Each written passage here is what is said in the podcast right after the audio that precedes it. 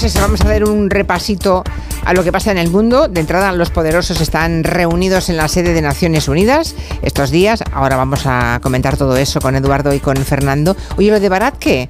¿Ya se ha decidido que la India se llamará Barat o todavía están en tránsito? Esta semana están debatiendo en el Parlamento indio, eh, pero lo curioso de la cuestión es que ambas formas son correctas. Lo que pasa es que es, el mismo nombre en dos idiomas distintos. India en, inglés, por así decirlo, la, concepción tradicional, y Bharat es el nombre en eh, hindi tradicional, que de hecho en la constitución de la India, en el artículo 1, mm. empieza tal casi India, que es Bharat, y en la versión en hindi dice Bharat, que es India, o sea que es el mismo nombre básicamente, lo que pasa es que ahora, por así decirlo, van a priorizar en vez de India el nombre de Bharat. Mm que eso también tiene implicaciones claro, Yo, de hecho, era lo que iba a añadir que el debate en torno a esto, Julia, aunque esté registrado en la Constitución, eh, gira en torno al auge del nacionalismo hindú que se lleva produciendo en la India. Y esto es un tema que podíamos tocar un día porque estamos hablando de un supremacismo muy próximo a las corrientes fascistas tradicionales. En, India hay muchísimos musulmanes, no solo están en 300 millones más o Entonces, al llevar todos los símbolos de la nación a lo hindú, estás excluyendo deliberadamente a esa comunidad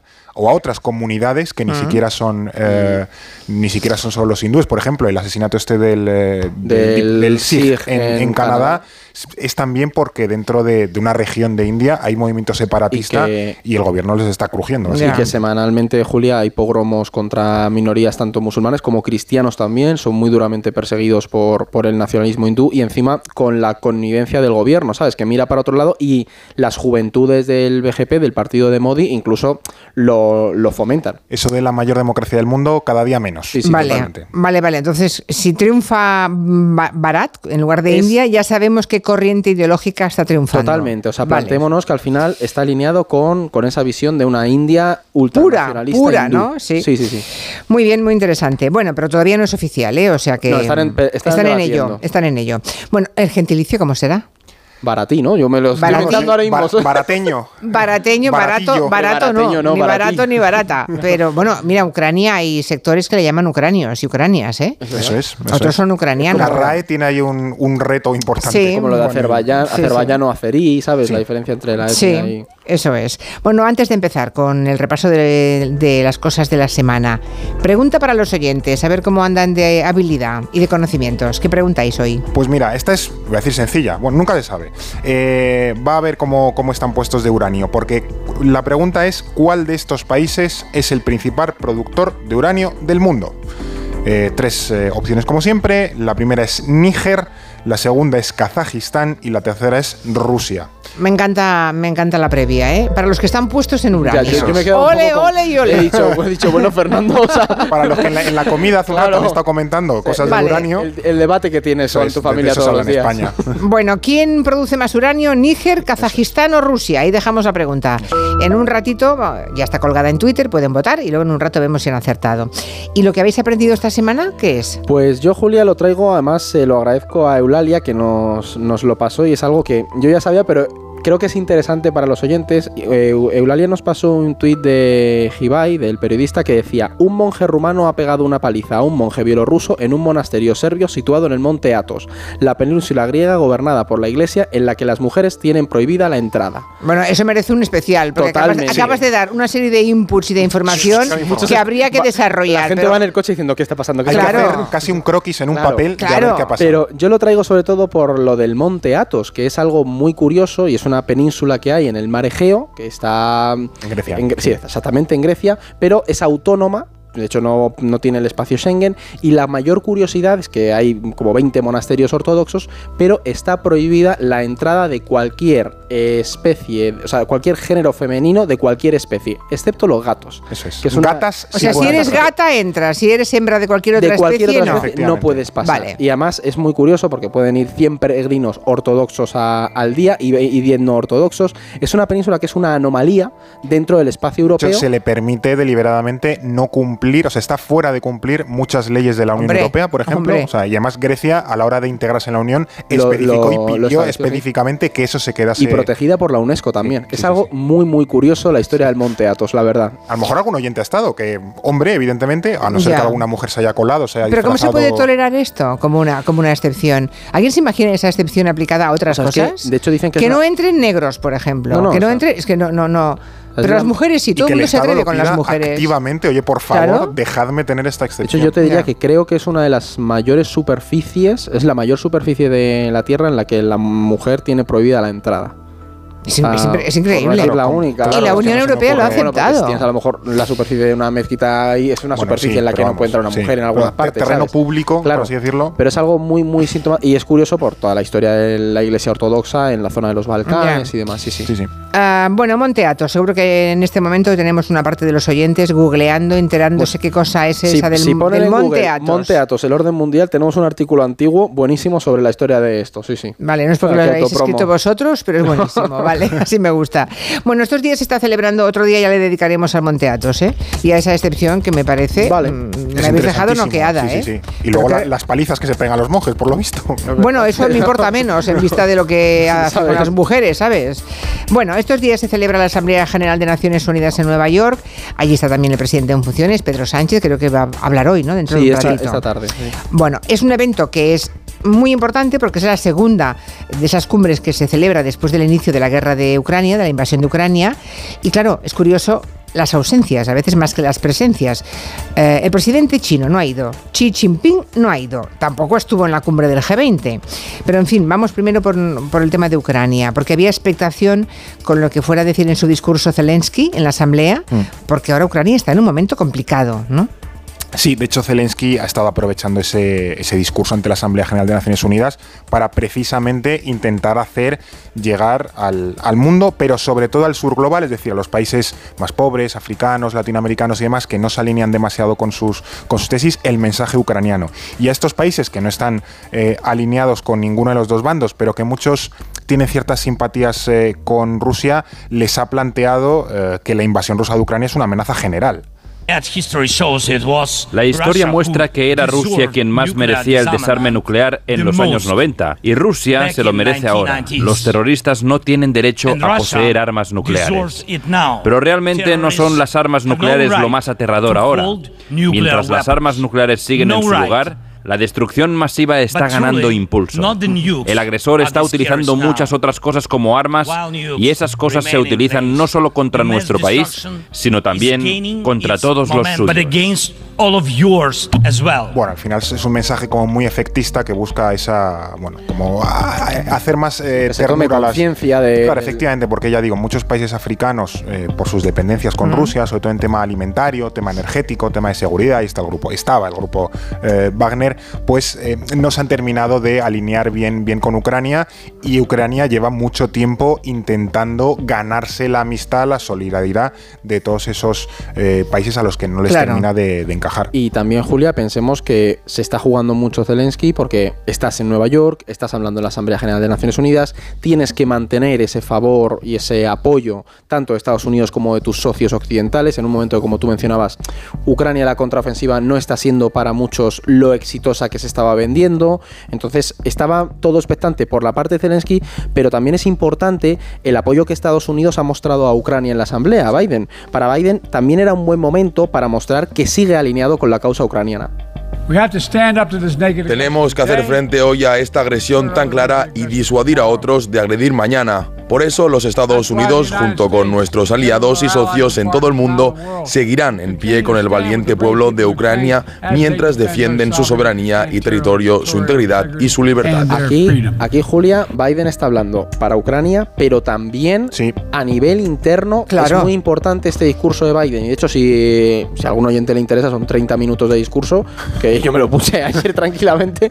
Y, y es muy interesante porque se planteaba un poco esa visión del mundo que tiene Estados Unidos sobre todo la visión que tienen los demócratas del mundo ahora mismo. Y es muy, muy importante de cara a las elecciones que se vienen el año que viene en Estados También yo creo que muchos países, ya digo, por ejemplo, latinoamericanos, eh, tienen un problema para con Ucrania, es que a nivel de valores sí están de acuerdo con la causa ucraniana, pero el hecho de que todo Occidente se haya alineado con Ucrania, a ellos les pone en un lugar muy complicado de si yo me pongo del lado de Occidente, siento como que estoy traicionando mi propia. También. Claro, estoy traicionando con mi propia trayectoria, ese discurso también muy presente en América Latina de oponerse al imperialismo estadounidense, es algo que sí creo, por ejemplo, que presidentes como Boric en Chile han conseguido resolver bastante bien. Eh, la Asamblea también ha servido para medir un poco el termómetro del orden internacional. ¿Qué otros asuntos, qué otras pues cosas podemos destacar de esta cumbre de la ONU? Pues mira, una va relacionada con lo que ha dicho Fernando y es que los líderes del sur global, y pongo sur global entre comillas, pues por ejemplo el presidente sudafricano, Lula da Silva también, el propio Petro, presidente de Colombia, incluso Díaz Canel de Cuba, han aprovechado también sus discursos para enfatizar la importancia de que los países de la periferia, los, las no grandes potencias, tengan una palabra y una voz en lo que está pasando. Y precisamente tiene mucho que ver con lo que decía Fernando de cómo esos países tienen que encontrar qué posición toman y también hacer entender su posición. Y luego yo destacaría, Julia, también la reunión que se ha dado entre Erdogan y Netanyahu, de Turquía e Israel, que es un giro bastante interesante, porque luego esto está muy bien eh, lo que pasa fuera de la asamblea, ¿no? Esa política de pasillo que decimos.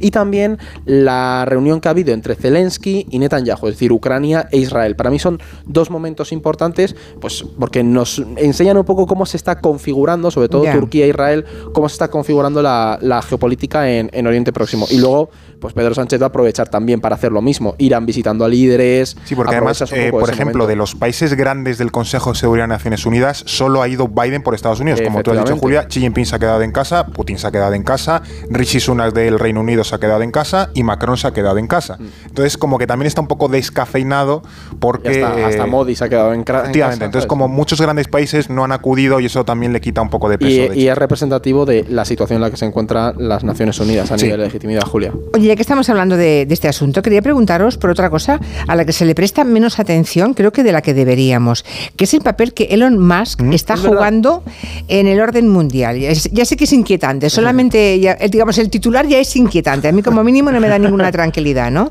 Algunos estarán preguntando, ¿por qué pinta Elon Musk en todo esto? Bueno, pues para empezar estos días en los que muchos líderes globales están en Nueva York, eh, hemos visto que este señor, este magnate, este señor Musk, em, se ha reunido nada menos que con, con Erdogan, con el presidente turco, ¿no? claro, luego tenemos el protagonismo de la empresa de Elon Musk en la guerra de Ucrania, porque recordemos que hace unas semanitas descubrimos que Musk había apagado el sistema de satélites eh, Starlink de su empresa, eh, que están usando los militares ucranianos, y cuando apagó esos satélites, los em, ucranianos no pudieron hacer una ofensiva que estaba prevista.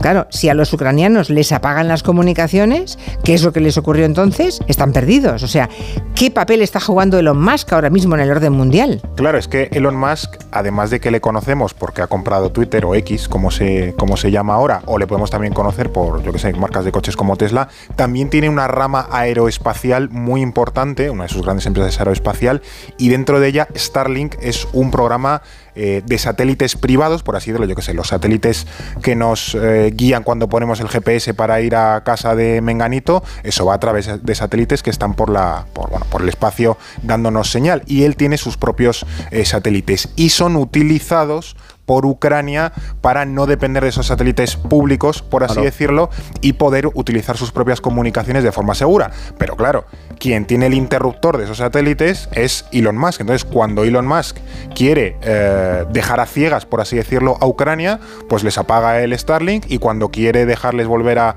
comunicarse, se lo enciende. Entonces, pero es tremendo que dependa de un botón de un señor privado particular. Es que la guerra se ha ido privatizando. ya, ya, pero es terrible esto. Claro, pero en la reunión con Erdogan vosotros sabéis que yo soy un friki de Turquía, me gusta mucho el país y cuando vi que se reunió con Erdogan me llamó la atención, pero al final nos muestra un poco el interés que esa tecnología genera.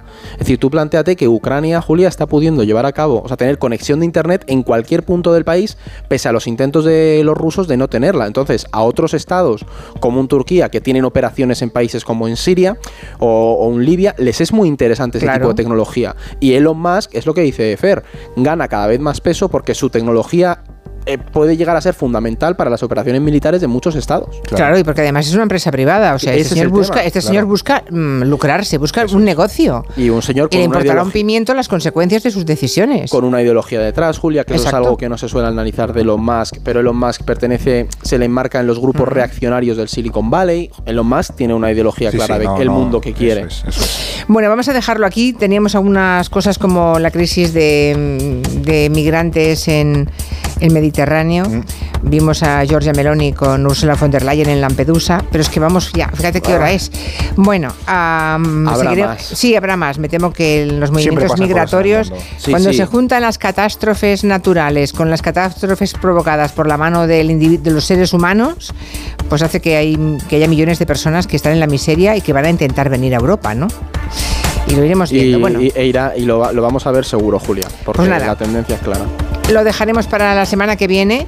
Vamos a ver la, pregunta que habéis planteado. ¿Cuál de los siguientes países es el principal productor de uranio del mundo? Dijisteis Níger, Kazajistán y Rusia. El menos votado ha sido Rusia. O sea, creen que uranio en Rusia no hay mucho. Ah. Un 18% lo cree, 18,2. Kazajistán ha sido lo que han escogido el 27,3.